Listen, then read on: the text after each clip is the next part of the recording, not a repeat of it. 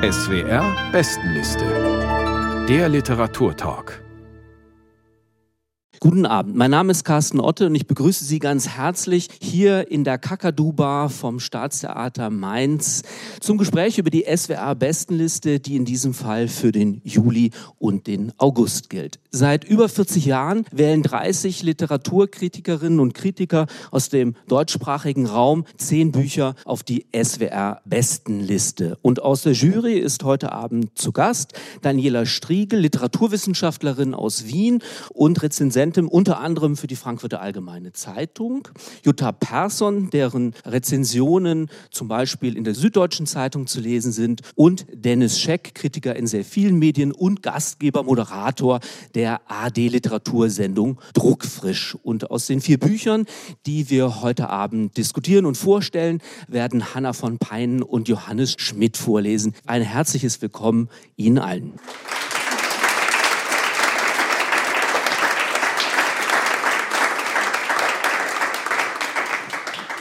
Das erste Buch, über das wir heute Abend sprechen, kommt von Stefan Hertmanns und heißt Der Aufgang. Es ist im Diogenes Verlag erschienen und von Ira Wilhelm ins Deutsche übertragen worden. Dennis Scheck erzählt wird ja die Geschichte eines Kollaborateurs, Wilhelm Verhulst, und zwar in einer Zeit, die der Erzähler gar nicht so gut kennt. Und trotzdem hat er einen persönlichen Bezug zu dem Ort. Das Ganze spielt nämlich in einem Haus in Gent. Was für ein Bezug ist denn das? Dieser Stefan Hertmanns ist ein Herzensautor, muss ich gleich bekennen. Ich finde, der ist viel zu wenig bekannt. Ein großer belgischer Autor, der jetzt mit diesem großen Buch, glaube ich, doch seinen Durchbruch auch in Deutschland feiern wird. Es geht um ein Gebäude, das er Ende der 60er, Anfang der 70er Jahre gekauft hat. Und er erfährt so nebenbei vom Makler in der wunderschönen Stadt Gent, da hat früher ein SS-Mann gewohnt. Und zwar ein Mensch, Willem Verhulst, der eben früher bei der flämischen Kollaboration mit den Deutschen mitgemacht hat, der schlimmer noch nicht nur SS-Mann war, sondern der auch Informant war, der in der belgischen Bevölkerung Menschen verraten hat, denunziert hat und dafür sorgte, dass die ins Konzentrationslager kamen, dass sie in die Folterkeller der Gestapo kamen, dass sie das Leben verloren, dass sie zusammengeschlagen wurden, dass sie unglaubliches Leid erfahren haben, dessen Leben aber weiterging. Und anhand des Gebäudes und anhand der Familiengeschichte arbeitet sich der Stefan Hertmanns durch die Biografie dieses Willem Verhulst, der auch ein großer Hurer vor dem Herrn war, der immer Geliebte hatte, der rekonstruiert diese Biografie, aber er macht das so wie sein großes Stilvorbild W.G. Sebald, der in England lebte, war ja ein Autor, der sagte, geht in die Archive. Er hat ja einen regelrechten Appell an nachfolgende Autorengenerationen gemacht. Rekonstruiert diese Lebensläufe. Wollt ihr es bitte genau wissen? Und genau an diese Devise hält sich Stefan Hertmanns und erzählt exemplarisch die Geschichte einer Kollaboration. Und ich muss zugeben, ich war zwar immer fasziniert von der Geschichte Belgiens, weil ich wusste, dass die ganzen furchtbaren Kolonialverbrechen von Leopold II., diesen Staat, der ja ein Failed State zu werden droht, überschattet hat. Aber hier anhand dieses Buches habe ich so viel über die Geschichte erfahren, aber auch über die Kollaboration. Was hier auch gar nicht so bekannt ist, muss man sagen. Nein, also es ist wirklich eine notwendige Nachhilfelektion. Aber was mich an diesem Buch so interessiert, ist, dass er, der Hartmanns, das in Poesie auflöst, in meinen Augen jedenfalls. Es ist eben nicht nur eine Zwangsnachhilfestunde in belgischer Geschichte des 20. Jahrhunderts, sondern weil er sich sehr auch für die niederländische Ehefrau von Willem Verhulst, die eine sehr gläubige Christin ist, und für die Kinder interessiert und wie die Verbrechen des Vaters auf diese Kinder transgenerational nachwirkten, war das wirklich ein toller Beitrag zur Gegenwartsliteratur. Ein Buch, wie ich es selten in die Hände bekomme, eine große Entdeckung. Das werden wir gleich alles noch diskutieren. Ich bin gespannt, wie Jutta Persson und Daniela Striekel das sehen. Aber bevor wir zu viel verraten, hören wir vielleicht mal einen Ausschnitt aus dem Roman. Stefan Hertmanns, der Aufgang steht auf Platz 6 der SWR-Bestenliste im Juli beziehungsweise auch im August. Und Johannes Schmidt wird nun daraus vorlesen. Bitte sehr. Familie Verhülst zieht ein. Die Möbel werden noch am gleichen Tag gebracht. Mientje wundert sich, wie untertänig sich einige der Umzugshelfer Willem gegenüber verhalten, während dieser die Männer herrisch und unhöflich behandelt. Das ist doch nicht der Mann, den sie kennt. Der stets gut gelaunte, begeisterungsfähige Wim, der allen gefallen will. Er schickt die Kinder nach oben, wo sie schon mal ihre großen Zimmer erforschen sollen. Dann befiehlt er, den Schrank dorthin, den Tisch mit den Löwentatzenbeinen ins Zwischenzimmer, die sechs Küchenstühle ins Hinterhaus. Als Mientje auch etwas sagen will, fährt er ihr barsch über den Mund, als sollten die Arbeiter nicht sehen, dass auch sie eine Meinung hat. Gegen Abend werden zu Mientjes Erstaunen noch drei schwarze Ledersessel geliefert. Für den Salon, Mien, sagt Willem. Die schickt die Militärverwaltung. Wir müssen hier ja hochrangige Persönlichkeiten empfangen können. Willem verbringt den Abend allein im Salon. Min ordnet ihre Sachen ein und bezieht das Bett. Er müsse Akten studieren, hat er zu ihr gesagt, und sie stellte fest, dass er sich dazu ein Gläschen Schnaps genehmigt. Er kommt spät ins Bett, am nächsten Morgen steht er ungewöhnlich früh auf, kleidet sich an und sagt zu seiner verblüfften Frau, ich frühstücke im Büro bis heute Abend. Dumpf fällt die Haustür ins Schloss. Sie weckt die Kinder, die sich dann in einer Zinkwanne im Hinterhaus waschen, während sie ihnen die Frühstücksbrote schmiert. Uns wird es an nichts fehlen, hat Wilhelm ihr versichert.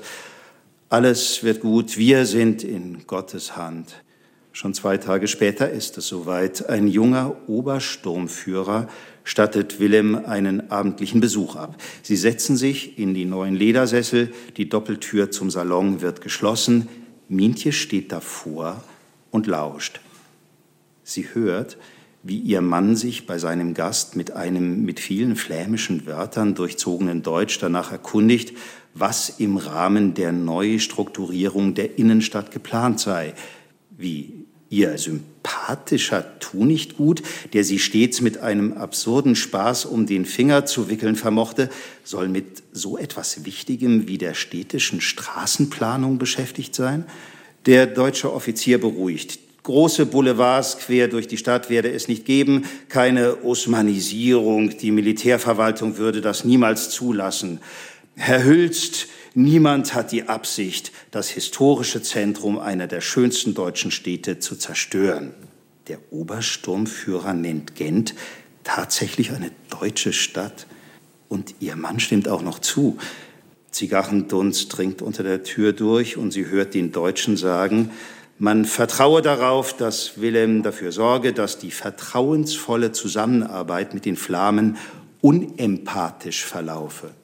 Unempathisch. Sie schluckt.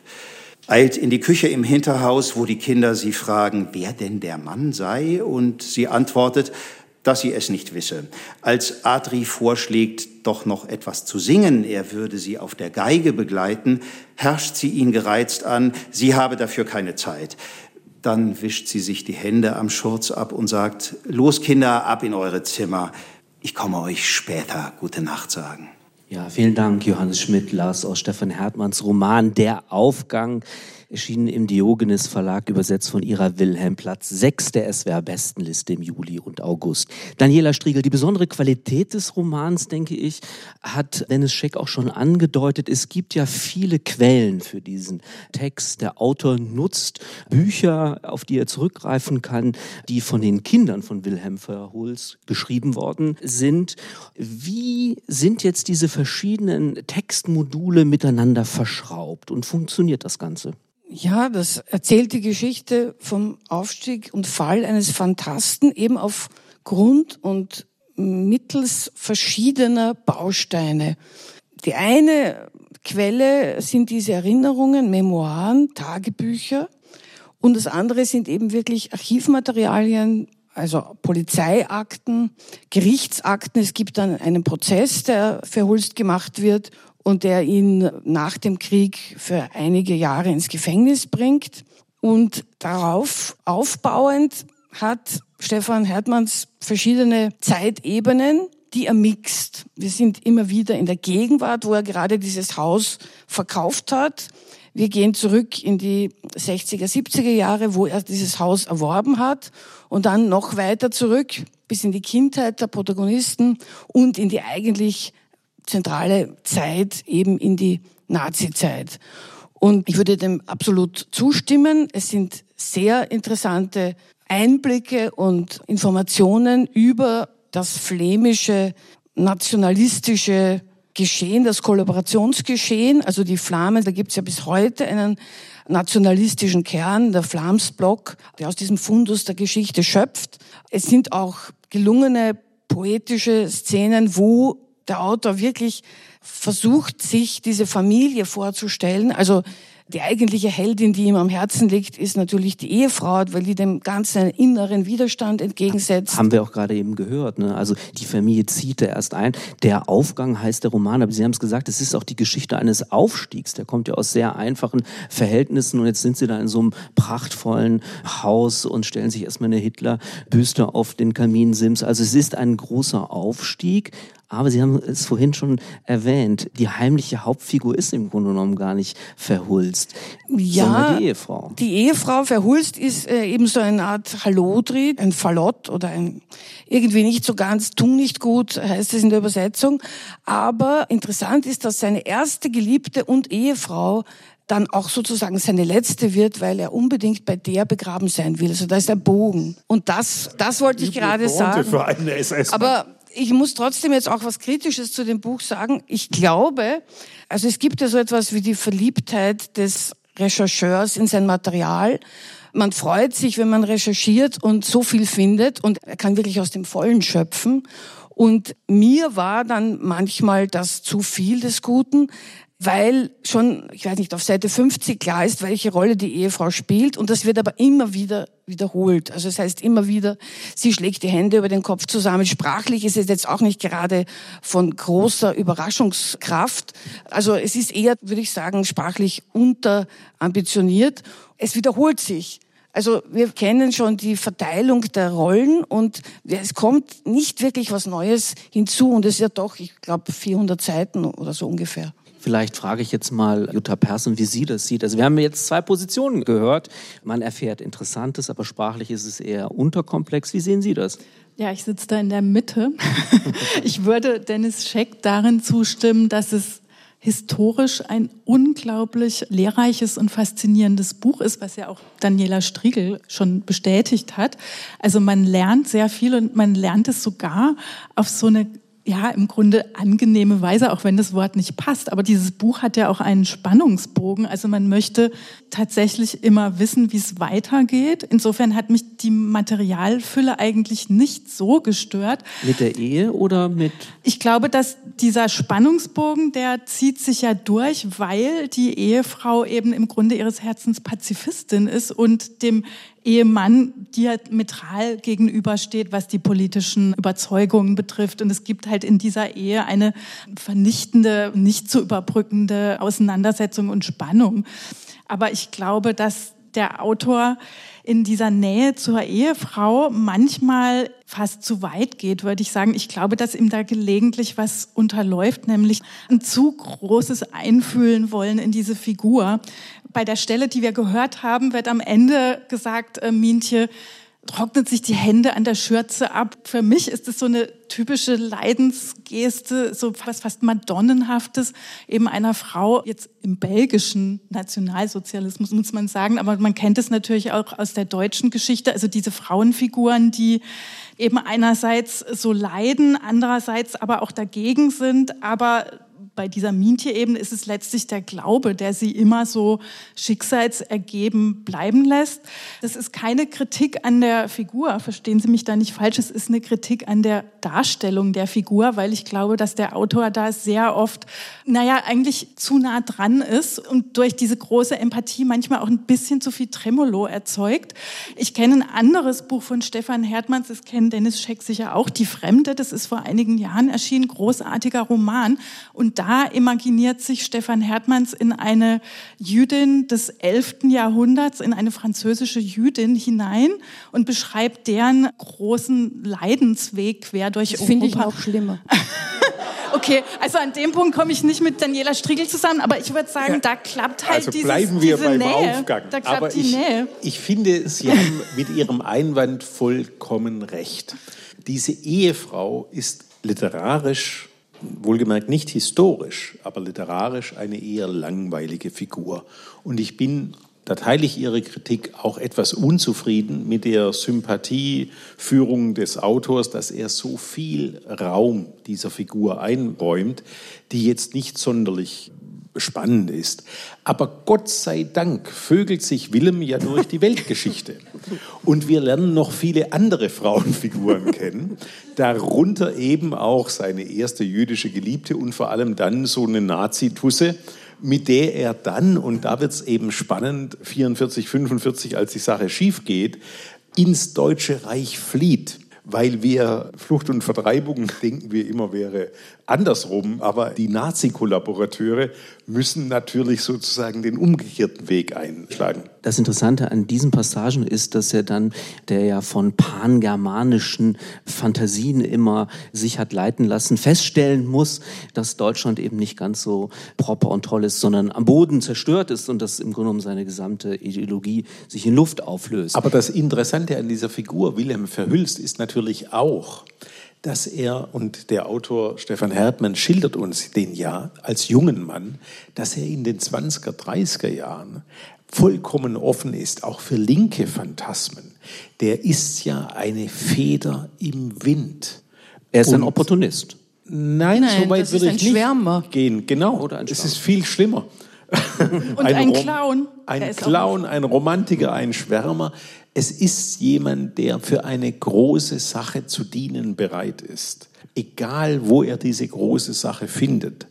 Und liebe Leserinnen und Leser, ich finde, das ist genau das, wo dieser Roman so in unsere Gegenwart spricht. Nur eine Gegenwart, wo Menschen bereit sind, in der Ukraine zu kämpfen. Also, weil sie einfach nur auf die große Sache warten. Das erstaunt mich schon sehr. Es gibt eine Ebene, die haben wir noch nicht angesprochen. Ich glaube, der Roman hat im Kern auch noch, sagen wir mal, so eine Literatur-Literatur-Ebene. Er beschäftigt sich nämlich mit dem Nachdenken über die Frage des Erinnerns. Weil wir haben es hier natürlich zu tun mit einer Kindergeneration, die im Grunde genommen die äh, Neurosen und Verrücktheiten auf sanfte Weise doch übernimmt.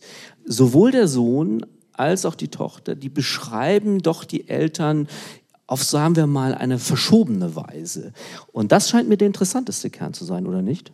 Also der Sohn ist ja der Professor des Erzählers Schrägstrich Autors gewesen, ein Historiker, über jeden Zweifel erhaben, was, was seine akademische Performance betrifft. Aber seinen Vater möchte er doch in einem etwas milderen Licht erscheinen lassen und auch der Tochter fällt es schwer, die Dinge beim Namen zu nennen. Also die wissen beide, und damit beschäftigt sich Hertmanns schon genau, die wissen beide, was er gemacht hat. Aber sie wollen dies nicht wirklich wahrhaben, dass er eine in Gent eigentlich die zentrale Macht war, der verhasste, nicht nur Spitzel, sondern einer, der Listen gemacht hat, wo Leute draufgestanden sind, die dann deportiert wurden und gefoltert wurden. Also nicht einfach nur einer, der mitgelaufen ist. Und er ist auch, das ist auch interessant und das passt dann wieder zu dem Bild, das die Kinder von ihm haben, er ist ein zart beseiteter Schurke. Also er will mit den Folterungen selber nichts zu tun haben. Er möchte nur seine Arbeit perfekt machen für diese große Sache. Und für diesen Facettenreichtum, finde ich, braucht der Roman auch seine Länge. Also um mir diese schwache Figur, das ist ja ein wirklich schwacher Mensch, der trotz SS-Uniform und trotz Machtfülle letzten Endes wirklich ein Blatt im Wind ist, um mir den nahe zu bringen, da bedarf es schon dieser 400 Seiten. Andererseits hätte ich mir gewünscht, den Roman doch lektorieren zu können. Ich glaube, mit 300 Seiten wäre noch besser gewesen. Eine Sache haben wir nur ganz kurz gestreift, diese clowneske Variante von Willem Verhulst. Das war eigentlich die Szene, die mich am stärksten so beeindruckt hat. Als er 1944 fliehen muss, ruft er seiner Tochter noch nach, wir kommen zurück. Und das hat fast eine Charles Chaplin-hafte Qualität, weil er sich im Zurückrufen rumdreht und deshalb beinahe mit dem Auto ans nächste Haus fährt. Und das hat für mich diesen Mann so charakterisiert, also so diese Gespaltenheit eigentlich. Die Blindheit, er ist nämlich wirklich halbblind. Ja, das kommt auch noch dazu. Also Sie sehen, der Roman ist viel spannender und interessanter, als man das vielleicht auf den ersten Blick meinen mag. Der Aufgang von Stefan Hertmanns aus dem Niederländischen übertragen von Ira Wilhelm. Das Buch ist, ich habe es schon gesagt, im Diogenes Verlag erschienen und steht auf Platz 6 der SWR Bestenliste im Juli und August. Vielen Dank.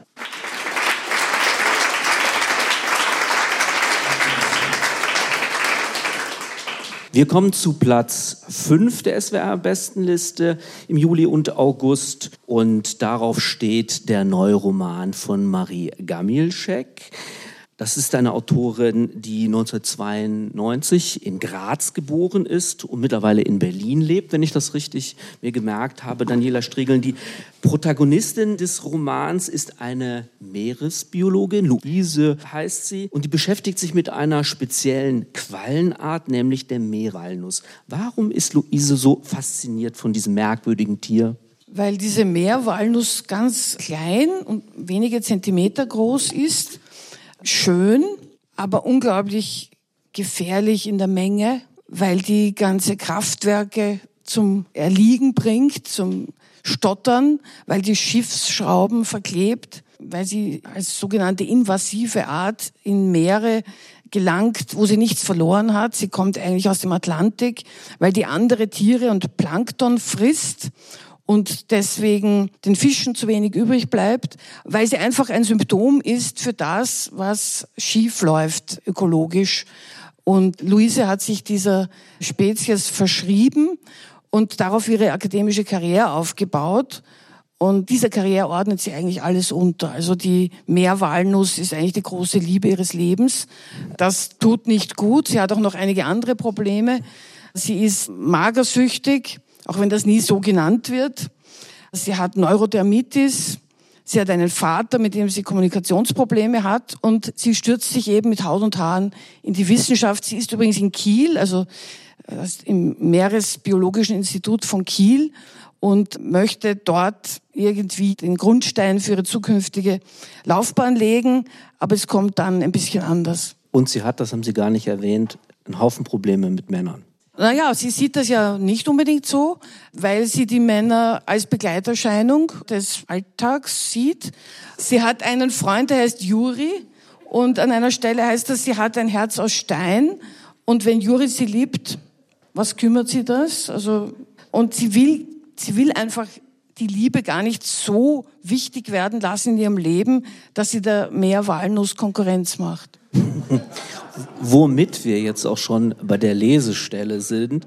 Aus Marie Gamilscheks Aufruhr der Meerestiere liest Hanna von Pein. Bitte sehr. Luise starrte auf den Laptop-Bildschirm. Sie wusste, was sie sagen wollte. Sie wusste nur nicht wie. Wann war sie überhaupt zuletzt mit dem Schiff hinausgefahren?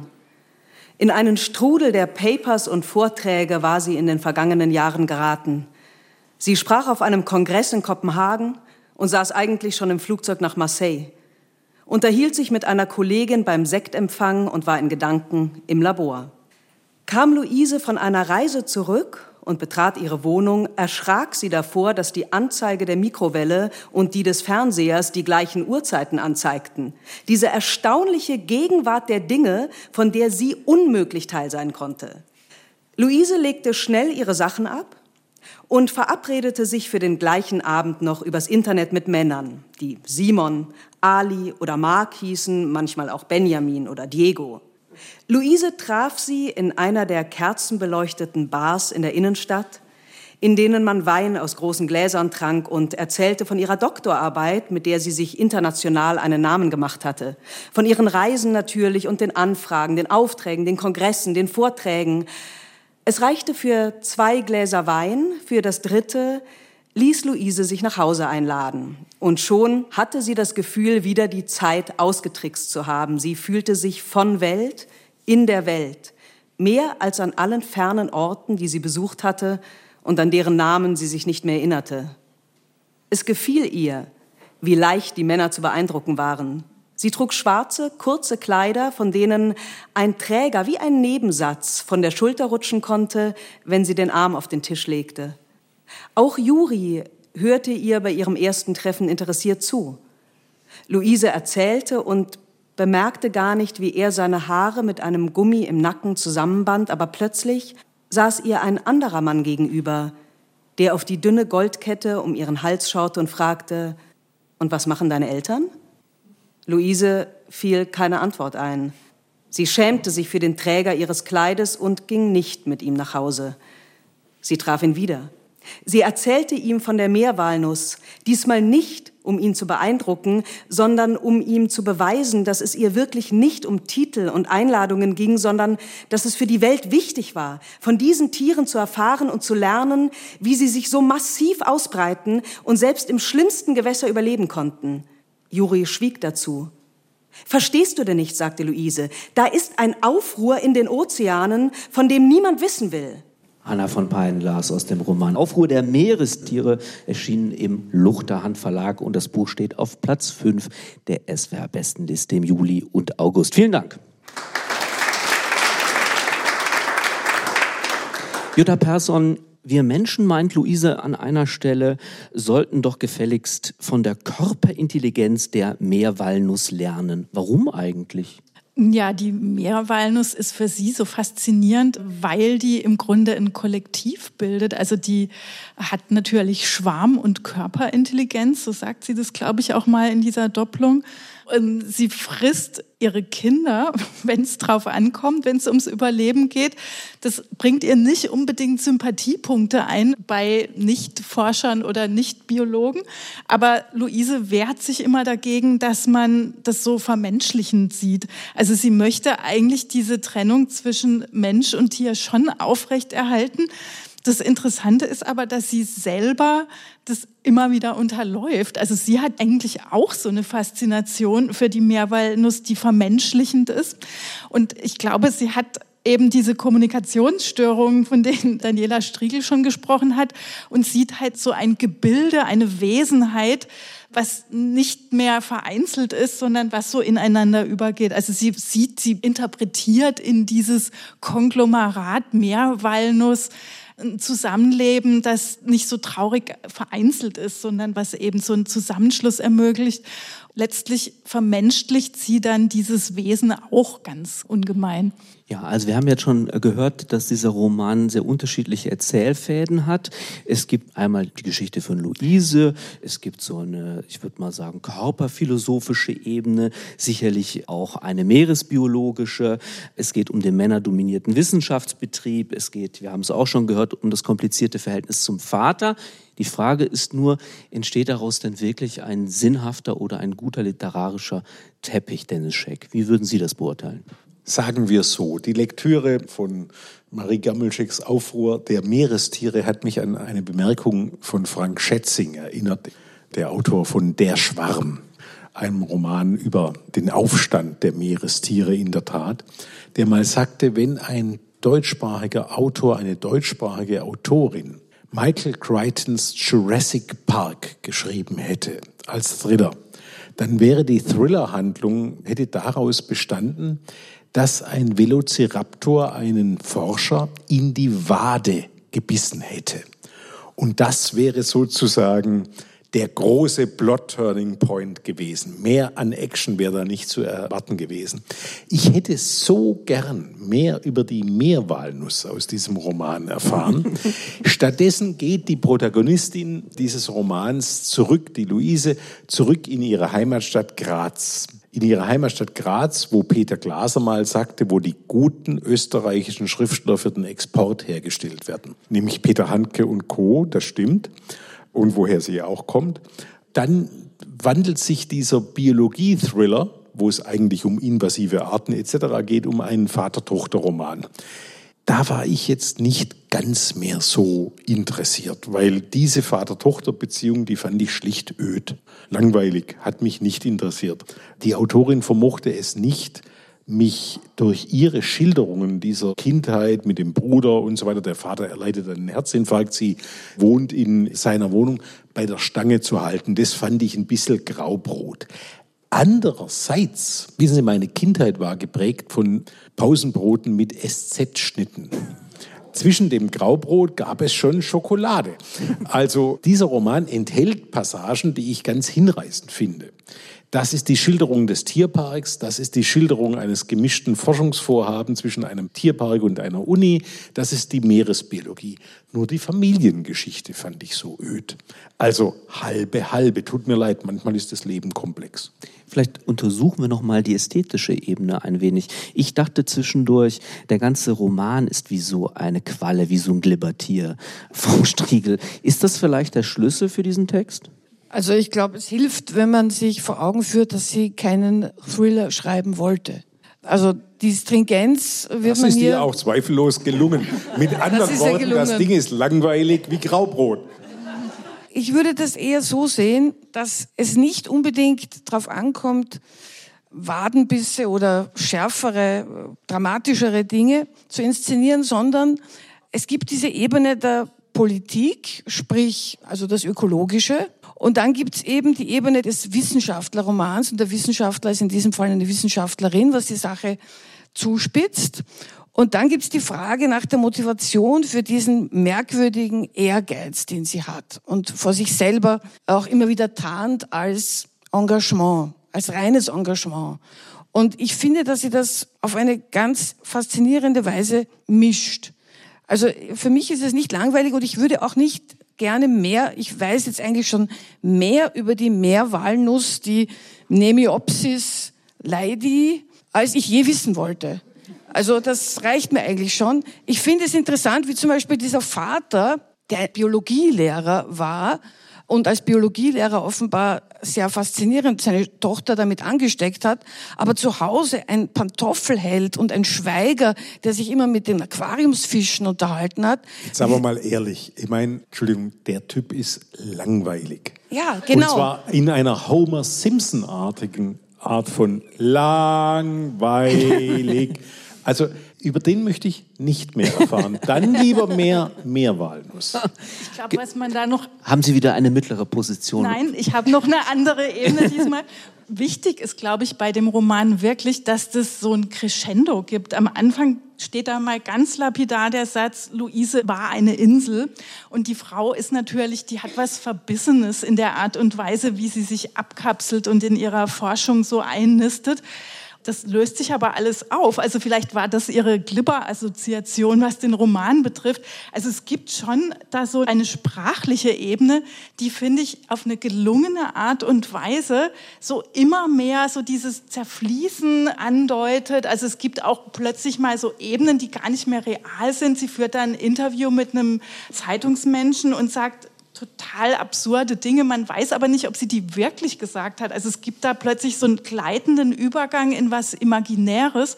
Und das war das, was mich an dem Roman wirklich beeindruckt hat. Vielleicht schauen wir uns mal die Erzählperspektive noch mal etwas genauer an, denn wir bleiben ja die 300 Seiten über komplett in dieser Welt von Luise. Ist das nicht auch irgendwann auch ein Erzählproblem? Die ist sehr eingeschränkt. Sie haben gesagt, sie ist sehr fokussiert auf die Meeresbiologie. Verbissen.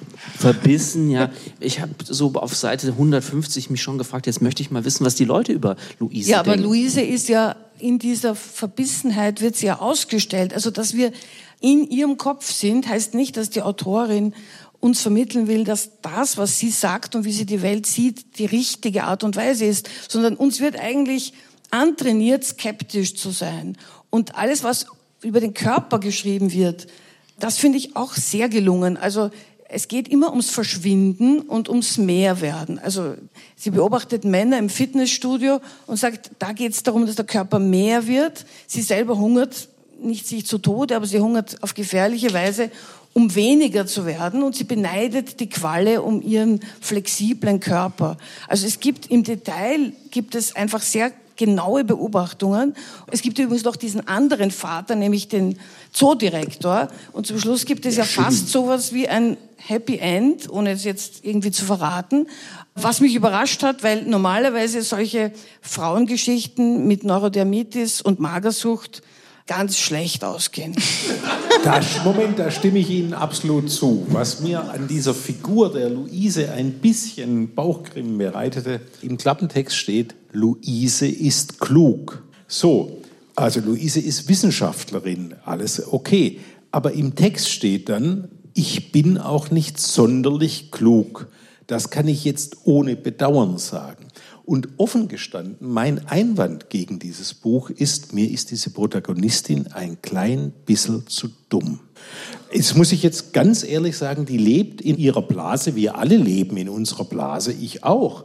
Aber Luise liest im ganzen Verlauf dieses Romans nicht einen Roman. Luise geht nicht einmal ins Kino, Luise geht nie in die Oper, nie ins Theater und das hat man dann eben davon. Dann wird das Leben echt fad und langweilig. Und genauso ist es halt auch in diesem Buch. Das meinte ich mit eingeschränkter Perspektive. Naja, ich würde es so nicht sehen. Also dumm finde ich zu hart. Wir wissen nicht, was sie sonst Eingeschränkt. call it aber, by any name. Aber was, was wirklich... Es fehlt was. Außerdem, das ist ja jetzt quasi die Figurenebene, die wir da betrachten. Entscheidend ist eben, was die Autorin daraus macht. Und das ist eben so eine Art und Weise, wie dieser Körper so zwischen zwanghaftem schmäler und kleiner und dünner werden changiert und auf der anderen Seite eben dieses quallenmäßige sich verbreiten im Grunde sich ersehnt. Man sieht es zum Beispiel auch an solchen Szenen, in denen sie Yoga-Übungen macht. Das fand ich großartig. Also sie performt dann so Skorpione und was man da so eben macht, wenn man fortgeschritten Yoga kann. Und das ist aber für sie eine Art und Weise, diesen Körper zumindest kurzfristig zu verlassen oder sich in was anderes zu übersetzen. Und dann ist im Grunde ganz egal, ob diese Figur in der Oper war oder nicht, sondern dann hat einfach die Autorin das klasse geschafft, Bilder dafür zu finden, wie diese junge Frau halt leidet. Klar, also die ist nicht glücklich, aber das ist ja kein Kriterium dafür, ob der Roman gelungen ist oder nicht. Nicht glücklich bin ich auch. aber mir mangelt es in diesem Text auf die Länge an Ideen. Also ich merke schon, da kommen wir nicht zu einem Konsens und das ist vielleicht auch ganz gut so. Ist es vielleicht wie bei den Quallen. Man schaut fasziniert hin, aber ein bisschen eklig bleiben die Viecher einem. Das ist eine nein, schöne nein, vermittelnde Position. Entschuldigung, es gibt einen ganz köstlichen Quallensalat. Chinesische Küche. Ich habe mich schon gefragt, wann der kommt. Also, das war der Aufruhr der Meerestiere, der neue Roman von Marie Gamilschek, erschienen im Luchterhand Verlag, Platz 5 der SWR-Bestenliste im Juli und August. Aber darf ich noch mal nachtragen, den nächsten Roman dieser Autorin werde ich mit Sicherheit, mit Vergnügen zur Hand nehmen. Also mein Interesse an dieser Autorin ist absolut geweckt. Danke.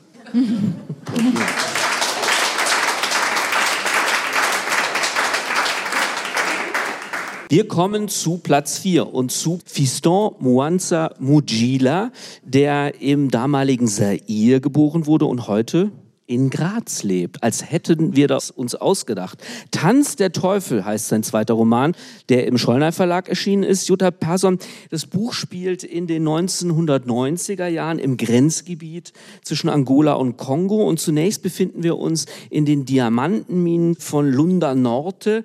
Was ist denn das für ein Milieu und wer treibt sich dort herum? Ja, das sind hauptsächlich zwielichtige Gestalten und hart arbeitende Diamantenschürfer, muss man sagen. Es gibt da eben in diesem Diamantengebiet eine sogenannte Madonna der Minen, die einerseits abgöttisch verehrt wird von den dortigen Diamantenschürfern, über die aber immer auch wieder gelästert wird. Gleichzeitig ist sie so mythenumwoben. Angeblich ist sie 200 Jahre alt, das behauptet sie von sich selbst. Diese Leute, die da arbeiten, sind natürlich schlimmsten Strapazen ausgesetzt. Immer mal wieder brechen Schächte ein oder finden eben Unglücke statt. Also diese Diamantenschürferei ist ein ganz, ganz hartes Geschäft. Dementsprechend ist natürlich auch das Milieu, sagen wir mal, auch von Kriminalität durchzogen. Es gibt eben auch viele, die aus dem Nachbarland nach Angola kommen, um da doch noch Geld zu machen. Der zweite Strang des Buches genau. spielt dann eben nicht in Angola, sondern im damaligen Zaire, dem heutigen Kongo. Da haben wir es mit Straßenkindern zu tun und das ist ein in ähnlicher Weise kleinkriminelles Milieu, könnte man sagen. Die, die Straßenkinder, die eben von zu Hause ab abgehauen sind und unter schon sehr schlimmen Bedingungen dann in der Stadt Lubumbashi leben, verbringen den Tag damit, dass sie halt Klebstoff schnüffeln oder sich Bandenkriege liefern. Und getoppt wird das Ganze noch von einer Bar, das sogenannte Mambo de la Fête. Und in diesem Mambo de la Fête findet eben der Tanz der Teufel statt, der titelgebende Tanz für diesen Roman. Und damit sind wir bei der Lesestelle aus dem Tanz der Teufel von Fiston Mugila liest Johannes Schmidt. Bitte sehr. Plötzlich schrie ein als Tante gekleideter Kerl oder eine Frau im Knabenkostüm, wen interessiert, aus voller Kehle Tanz der Teufel. Der arme DJ hatte keine Lust auf die Kindereien der erregten Meute, aber sie schimpften und beleidigten ihn bis in die fünfte Generation. Sobald die ersten Töne erklangen, stürmten alle Leute, die draußen vor dem Schuppen herumlungerten, ins Mambo. Bettler, Kleinganoven, Amateurdiebe, abgehalfterte Zuhälter, einstige Größen des zairischen Fußballs, abgebrannte Alkoholiker, potenzielle Spione, Banditen, Papa, Söhnchen, Ingenieure, Lehrer im Anzug oder im Brautkleid. Es war als wäre eine Schießerei im Gange oder als hätte irgendein Spinner eine Gasflasche in die Luft gejagt, so sehr rannten die Leute, als hätten sie in ihrem ganzen Leben noch keinen Ton Musik gehört.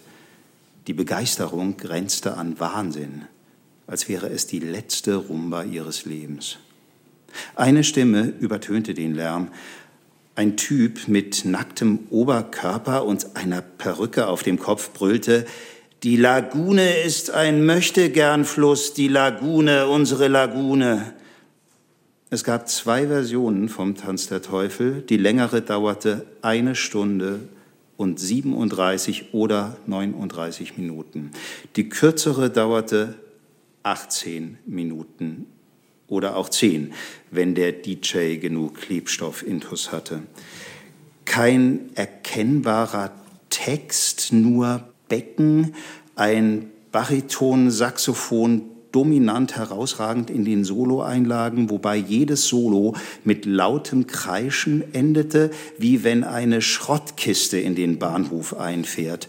Psychedelische Riffs hawaiianischer Gitarren, ein erhabenes Akkordeon, das der unterdurchschnittlichen Trompete zu Hilfe eilte, drei Cajons, fantastisch gespielt von einem peruanischen Trio, Sandro, Raquel und Celestino, meisterhaft im Zusammenspiel als Begleitung und als Solisten, eine Bassklarinette, zwei Kontrabässe im Wechsel, eine Conga, eine Triangel, ein Flügel, Kastagnetten, Banjos, Posaunen, vier an der Zahl, zwei Altsaxophone, zwei Tenorsaxophone, mehrere Kornette, eine Chora auf den Höhepunkt gebracht durch Soriba Kouyaté, einem senegalesischen Staatsbürger, Percussion-Instrumente, ein völlig irres Spiel, blasphemische Redundanzen wie bei Günther Baby Sommer, eine Tuba, das ganze fröhliche Getöse vermischt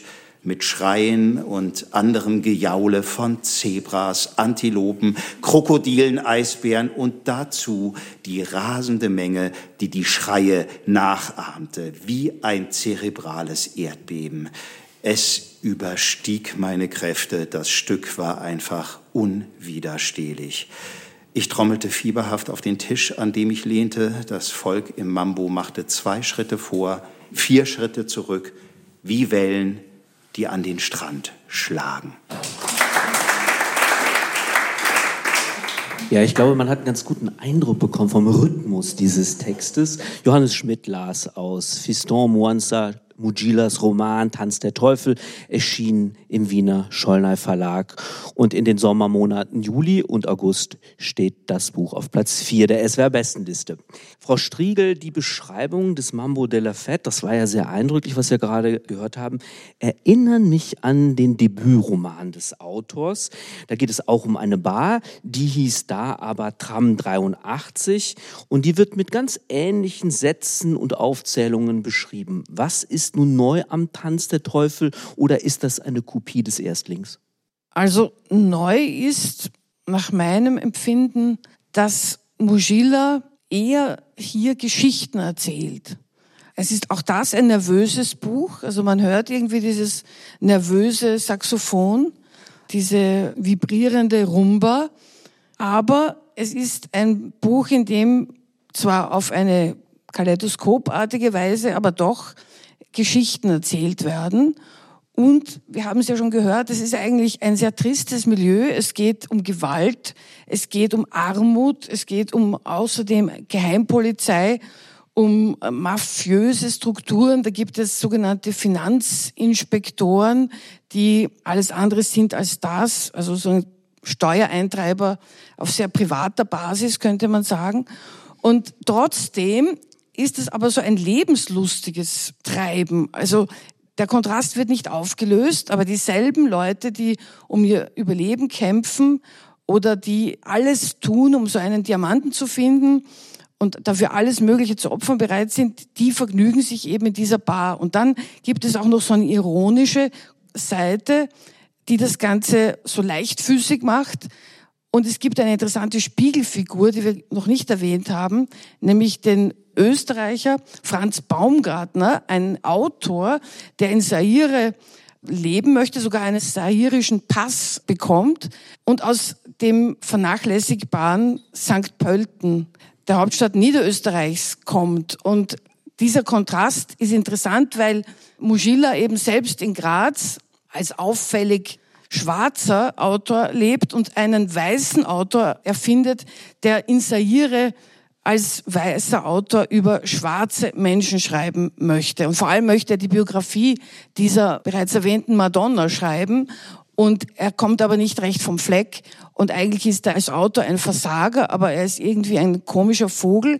Die Leute machen sich über ihn lustig und sagen, ja, darf der überhaupt, also die identitätspolitischen Debatten, die uns heute begleiten, darf der überhaupt schreiben über Schwarze? Und dann sagt einer, ja, solange er mein Bier bezahlt, darf er alles. Ich finde auch, Sie haben das ganz gut beschrieben. Es gibt sehr starke Einzelszenen. Sie haben nochmal die Madonna der Minen erwähnt. Zia Muena heißt die, eine so starke Figur, die dann aber plötzlich im Verlauf des Romans verschwindet. Und es gibt sehr viele Erzählstränge und ich hatte zuweilen den Eindruck, der Autor verliert den Überblick über sein erzählerisches Material. Dennis Scheck, wie ist es Ihnen ergangen? Nein, das ist mir überhaupt nicht so ergangen. Herr Otte, mit diesem Eindruck stehen Sie Mutterseelen allein. Das ist doch gut. Ähm, ich finde, das ist mit Sicherheit und mit großem Abstand das beste Buch, über das wir heute Abend sprechen.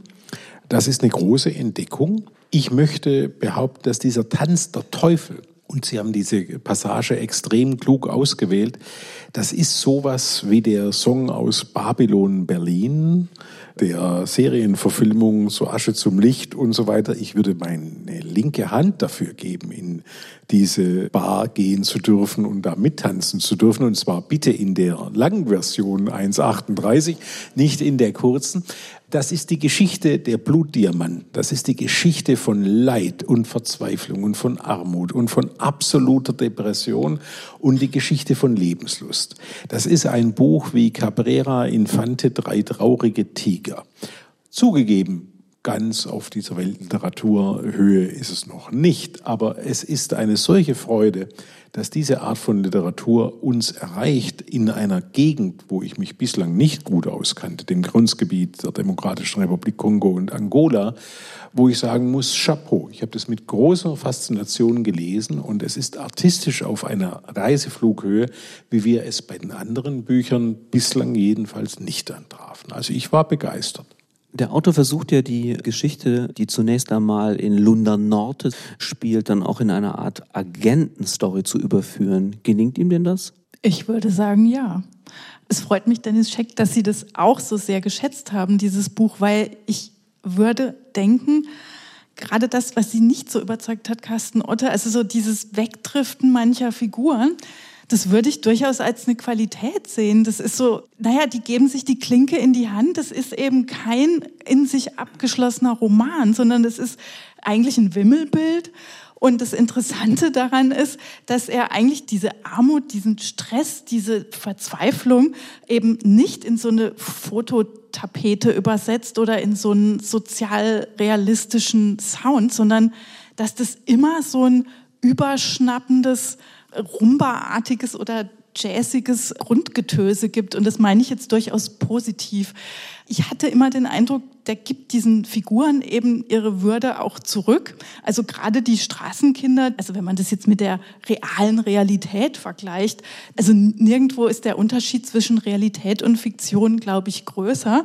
Aber gerade dadurch, dass die so gewitzt sind, dass die irgendwie auch ihre eigenen Antriebe haben, dass die ständig großartige Schmähreden schwingen. Also wir haben vorhin kurz gehört, er beleidigte ihn bis in die fünfte Generation. Das kommt da immer wieder.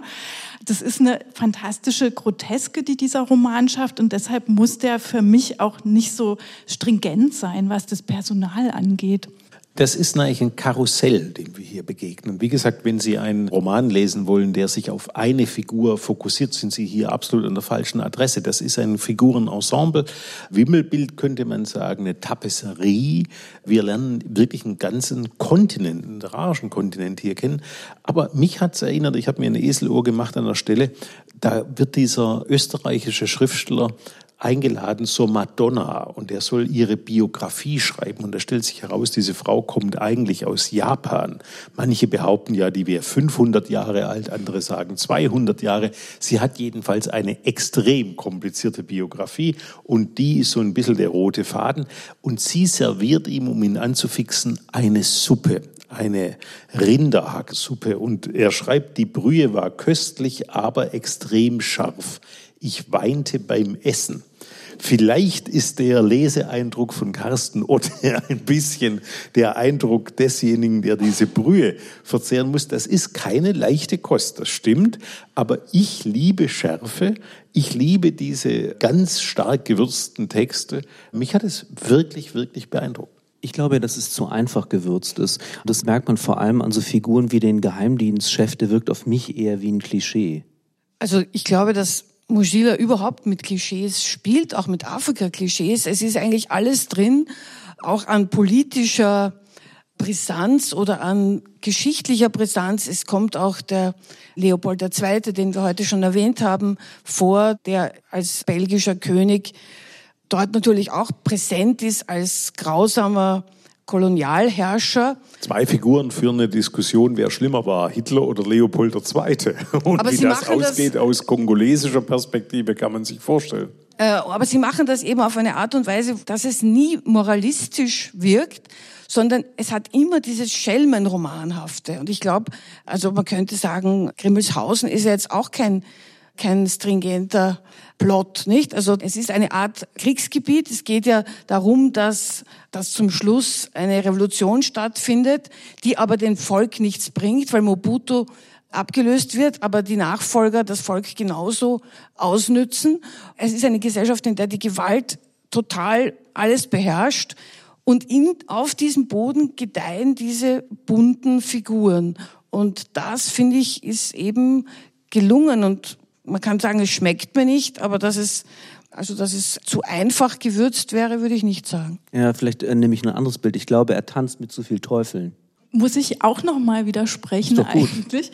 Gerade dieser Geheimdienstler namens Guillaume, der eben ein Fan von Kafka, Rilke, Canetti und so weiter und so fort ist, der zum Beispiel hat ja durchaus auch seine Facettenhaftigkeit. Also ich würde da nicht sagen, dass es zu viele Teufel sind. Übrigens ist der Originaltitel La Danse du Vien, also nicht ganz der Teufel. Teufel führt vielleicht auch ein bisschen in eine falsche Richtung, weil man es eher mit Dämonen und mit Schurken, also mit sehr... Es ist äh, so eine schöne Alliteration, ja, deswegen stimmt. hat man es gewählt. Übrigens möchte ich an der Stelle die Übersetzung noch sehr loben. Also ich würde sagen, das ist grandios übersetzt, so in dieser Slanghaftigkeit und auch in der Schnelligkeit, mit der diese Geschichten da so immer sich nochmal eins hochsteigern und sich nochmal eins hochsteigern. Wirklich im Lob an die Übersetzerinnen. Und da schließe ich mich gerne an und wir wollen sie auch nennen. Aus dem Französischen ist der Roman nämlich von Katharina Meyer und Lena Müller übersetzt worden für den Schollnay Verlag. Der Roman Tanz der Teufel von Fiston Muanza Mujila steht auf Platz 4 der SWR-Bestenliste im Juli und August. Vielen Dank.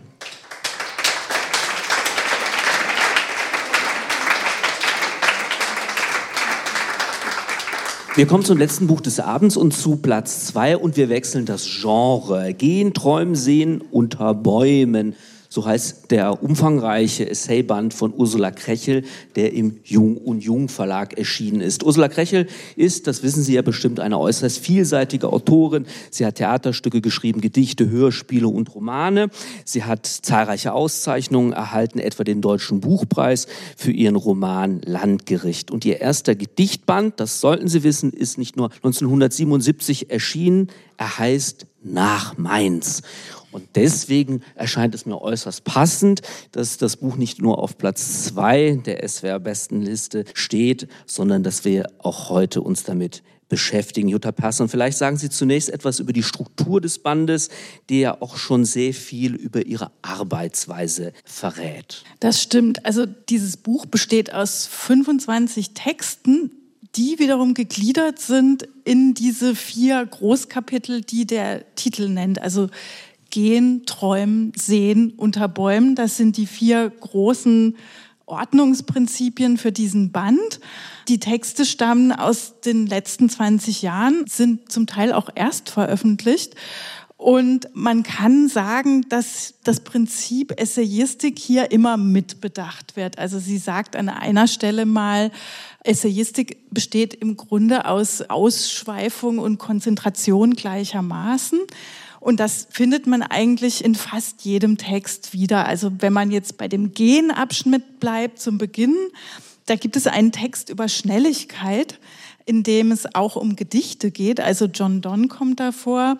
Man findet eigentlich immer so verschiedene Reflexionsebenen, die das Schreiben mit einbringen und die dann gleichzeitig aber auch von der schnellen Assoziation leben. Und das ist für mich das Tolle und Grandiose an diesen Essays, dass man einerseits in einer unglaublich weiten literarischen Landschaft sich bewegt. Also man liest was über die Bronte-Geschwister, man findet was zu Casanova, man entdeckt unglaublich interessante Perspektiven auf Kirgistan und Kasachstan.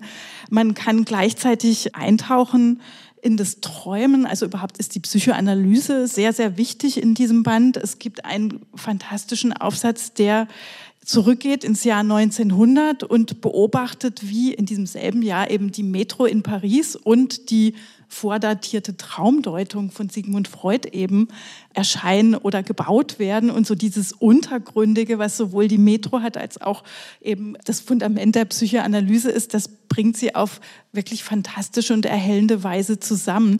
André Gide kommt vor, Rolf-Dieter Brinkmann, es gibt Bildbetrachtungen, also Sie sehen, das ist ein ganz weit aufgespanntes Feld, was man da findet.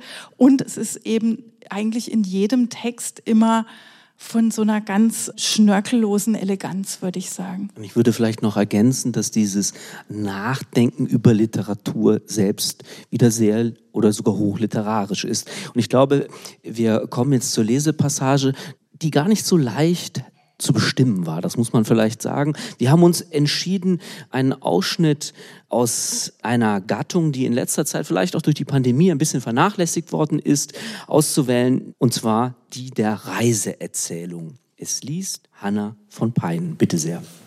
Verlockung. Das Reisen eröffnet eine Erzählgattung. Die Reiseerzählung folgt dem Weg, den der Reisende nimmt. Zu Fuß über die Alpen, durchs wilde Kurdistan, mit dem Schiff um das Kap Horn nach Madagaskar oder, ruhiger, mit einem der ersten Dampfschiffe den Rhein hinauf, dann aber rußgeschwärzt. Weibliche Reisende sind seltener. Sie schreiben über ihren Weg nach Afghanistan, schlagen sich in der Sahara allein durch, reisen mit einer angeeigneten Identität als Schiffsjunge. Ort und Zeit der Reise sind zu bestimmen. Die Erzählung hat wie die Reise Anfang und Ende. Lose Fäden, poröse Stellen, Sprünge sind zu vermeiden, denn die Gattung lebt vom Kontinuum. Orte wechseln, Station folgt auf Station, die Zeit ist eine dauernde Gegenwart. Allerdings bleibt es nicht aus, dass das Personal flüchtig ist, erzähltechnisch nur hingetupft. Ein Kommen und Gehen, ein Kennenlernen und Abschied nehmen, schnelle Blicke, Impressionen, Einschätzungen, was in einem Roman Unmut, ja Empörung auslöste, was für eine haltlose Konstruktion, ist hier eine Gegebenheit. Wer zwischendurch an einer schönen Stelle sesshaft wird, sich im übertragenen Sinne oder tatsächlich eine Hütte baut, verfehlt das Ziel, verwirkt die Gattungsstruktur. Die Erdbeschreibung, die Geografie ist die vernünftige Schwester der Reiseerzählung, die ihr den Rücken zukehrt. Sie gräbt ordnet, klassifiziert, wo die Reiseerzählung den Blick schweifen lässt. In Romanen orchestriert die Witterung ein Geschehen auf einer symbolischen Ebene oder ein Wetter, eher ein Unwetter, eine Naturkatastrophe wird zum Subjekt des Erzählens. In Reiseerzählungen dagegen ist die Witterung strukturbildend. Die Aussicht trübe, der Gipfel nicht zu sehen, Unerbittliche Regenfälle haben den Boden in eine Schlammwüste verwandelt. Und dann blendendes Blau, in dem apfelsinenfarbige Schmetterlinge schwirren. Zur Reise gehören die Pannen, die Überfälle, Streiks, Taschendiebstähle, Meutereien, betörende Begegnungen mit Landschaften und Menschen, die historisch Eingeborene genannt werden, während die Ausgeborenen, Hochwohlgeborenen nach Maßgabe ihrer Regeln ihre Reise und ihre Wahrnehmungen gestalten. Wer schreibt, annektiert, hat Recht, hat die Landkarte und den Kompass in der Hand. So habe ich es erlebt. Ich bin Zeuge, Filter. Die Autoren und Autorinnen der Reiseerzählung sind nicht teilnehmende Beobachter. Das ist die Ethik der Ethnologen und Ethnologinnen seit Bronislaw Malinowski. Dieses Feld ist schon bestellt. Die Reiseerzählung ist unter freiem Himmel eine Palastrevolution gegen das vermeintlich zu objektivierende eines Gegenstandes. Da die Gattung verlangt, die Reise ende mehr oder weniger glücklich, nimmt der oder die Reisende nach der Heimkehr ein heißes Bad. Die Notizbücher werden ausgepackt und müssen geordnet werden. Wasserflecken haben sie imprägniert, Sand rieselt heraus. Zwischen den abgegriffenen eselsohrigen Blättern stürmt es noch. Sie sind Fetische. Umso authentischer, wenn eines der Bücher abhanden gekommen ist. Der Schreibtisch ist unberührt. Vielleicht hat sich eine Staubschicht darauf breit gemacht. Nun beginnt eine zweite Reise, die Reise in den Text. Der Text braucht eine Flüssigkeit, einen Fluss, den die Lesenden überqueren wollen. Sie wollen mitgenommen werden. Hanna Peinen las aus dem Essayband Gehen, Träumen, Sehen unter Bäumen von Ursula Krechel, erschien bei Jung und Jung, die Nummer zwei der SWR Sommerbestenliste. Herr Scheck, die Autorin spricht von einer Reise in den Text, die mit Sicherheit bei ihr nicht nur für das Genre der Reiseerzählung gilt. Sind Sie denn, Ursula Krechel, auf Ihren literarischen Erkundungen gerne gefolgt?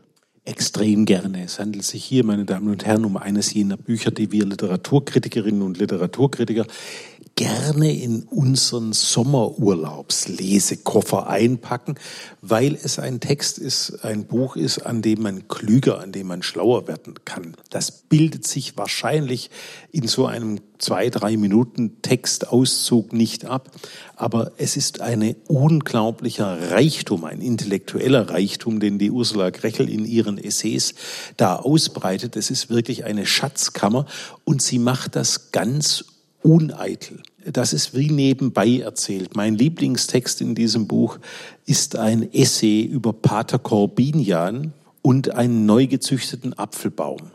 Das ist ein Apfel, den ich noch aus meiner Kindheit kannte, der hieß KZ4.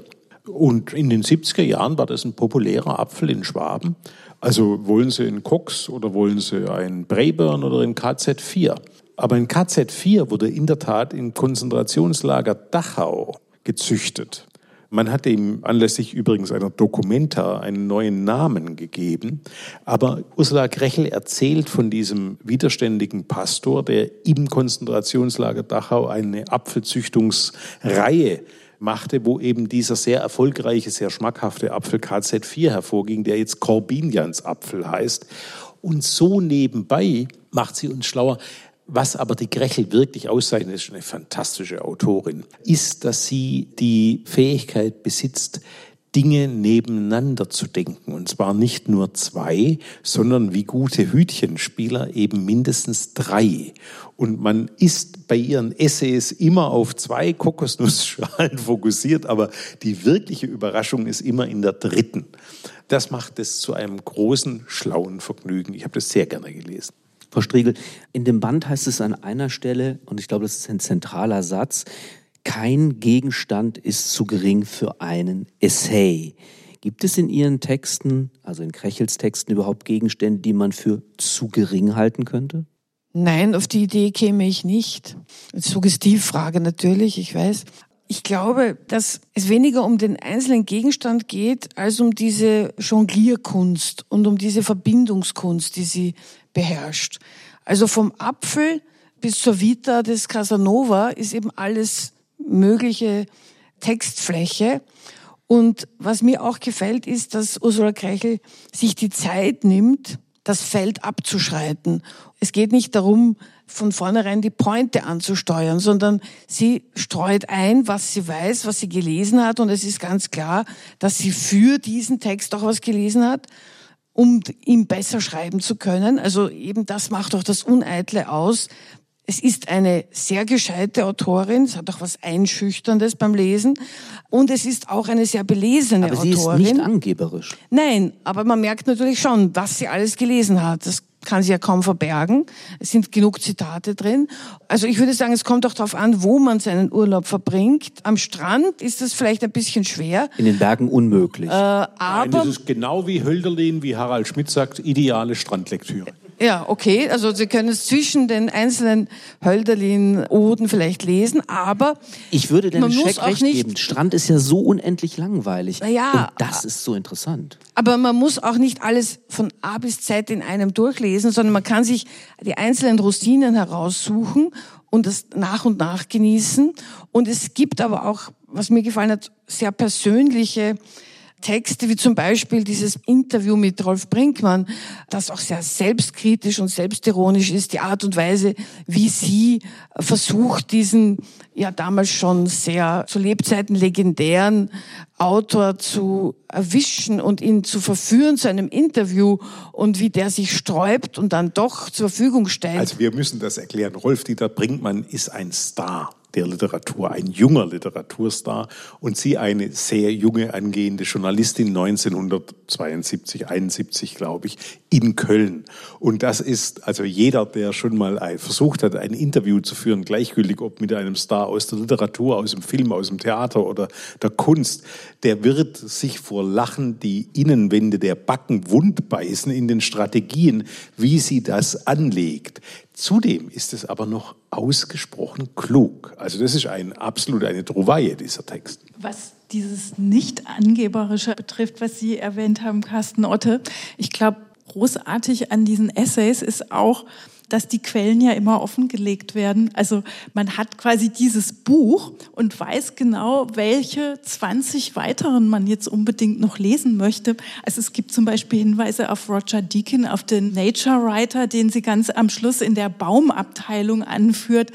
Dann verweist sie auf Texte von Catherine Ansfield. Sie nennt Gide nochmal oder auch selbst diese komplizierten Casanova-Texte, die sie da anbringt. Plötzlich interessiert man sich dafür und möchte die gern lesen. Also eigentlich steht da fast ein Bibliotheksaufenthalt an. Aber das soll eben nicht einschüchtern klingen jetzt. Es hat diese elegante Beiläufigkeit ohne dass es da jetzt die Quellen verbergen müsste. Eins habe ich noch vergessen und zwar sehr wichtig, das Buch von Charlotte Berath über das Dritte Reich des Traums. Das ist ein wichtiger Essay, glaube ich, in diesem Buch. Da geht es darum, wie in Diktaturen geträumt wurde und eben wie diese Traumbilder von natürlich größter Bedrückung und Anspannung jeweils gesammelt wurden und wie wiederum Schriftsteller das niedergeschrieben haben. Und man erfährt sehr viel über die Autorin Ursula Krechel. Es gibt da einen Abschnitt, der ist überschrieben mit Meine hörigen Augen. Das finde ich auch sehr interessant. Darin erzählt Krechel nämlich von nächtlichen Spaziergängen. Herr Scheck, was hört die Dichterin denn mit den Augen und warum ist für Sie das Horchen sozusagen, und das ist jetzt ein Zitat, eine Vorform des Schreibens? Über diese Formulierung, meine hörigen Augen, bin ich auch gestolpert. Das fand ich schon sehr interessant, aber es ist ja äh, logisch, das ist natürlich auch immer eine Einladung in die poetologische Werkstatt von Ursula Krechel. Und wenn man ihre Texte, ihre belletristischen Texte kennt, dann hat man ein doppeltes Vergnügen an diesem Essayband. Aber ich beharre nochmal darauf, was wir hier haben, ist, dass jemand die vielen Kammern seiner intellektuellen Behausung aufschließt und seine geistigen Schatzhäuser quasi zeigt. Aber es ist Gott sei Dank, weil das kann ja auch was Bedrückendes haben, so noch ein Gedicht und noch was und noch was und noch was. Es ist ganz en passant und sie versteht die Kunst, auch Dinge, die mich jetzt prima vista nicht unglaublich in Bann schlagen. Ich hatte mich jetzt nicht sonderlich für die Memoiren von Casanova interessiert. Sie lässt mir die aber so faszinierend erscheinen, dass ich denke, das nächste, was ich lesen muss, sind die elf Bände Casanova-Memoiren. Beziehungsweise sie verändert auch unseren Blick auf Casanova. Das muss man schon auch sagen. Also nicht nur, wie der rezipiert wurde, sondern es entsteht ein völlig neues Bild im Grunde genommen. Das fand ich doch sehr beeindruckend. Übrigens eine Anmerkung noch. Wir haben noch nicht erwähnt, dass das sehr oft auch sehr witzig ist. Also es gibt da ein... Vor allem bei Casanova. Bei Casanova, aber auch, ich würde sagen, es zieht sich durch, durch fast alle Essays. Es gibt so einen ganz speziellen Humor bei Ursula Krechel, oft nur in einem Adjektiv. Und das ist auch fantastisch.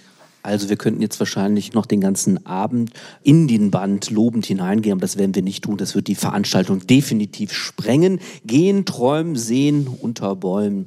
Der neue, schwere und schöne Essayband von Ursula Krechel erschien im Jung und Jung Verlag, steht auf Platz zwei der SWR Besten Liste im Juli und August. Und da wir über, und Sie haben es gemerkt, über unseren Spitzenreiter heute nicht gesprochen haben, möchte ich Ihnen den neuen Roman von Eckhard Nickel kurz empfehlen. Spitzweg heißt das Buch, was auf Platz 1 steht.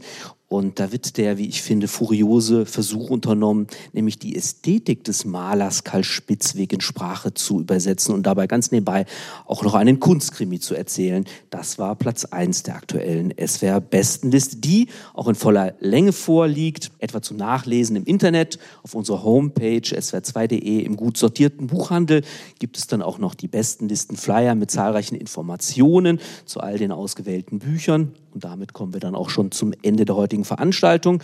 Aus der Jury der SWR-Bestenliste waren heute in Mainz zu Gast Daniela Striegel, Jutta Persson und Dennis Scheck. Aus den besprochenen Büchern haben Hanna von Peinen und Johannes Schmidt gelesen. Mein Name ist Carsten Otte und ich wünsche Ihnen noch einen schönen Abend. Vielen Dank.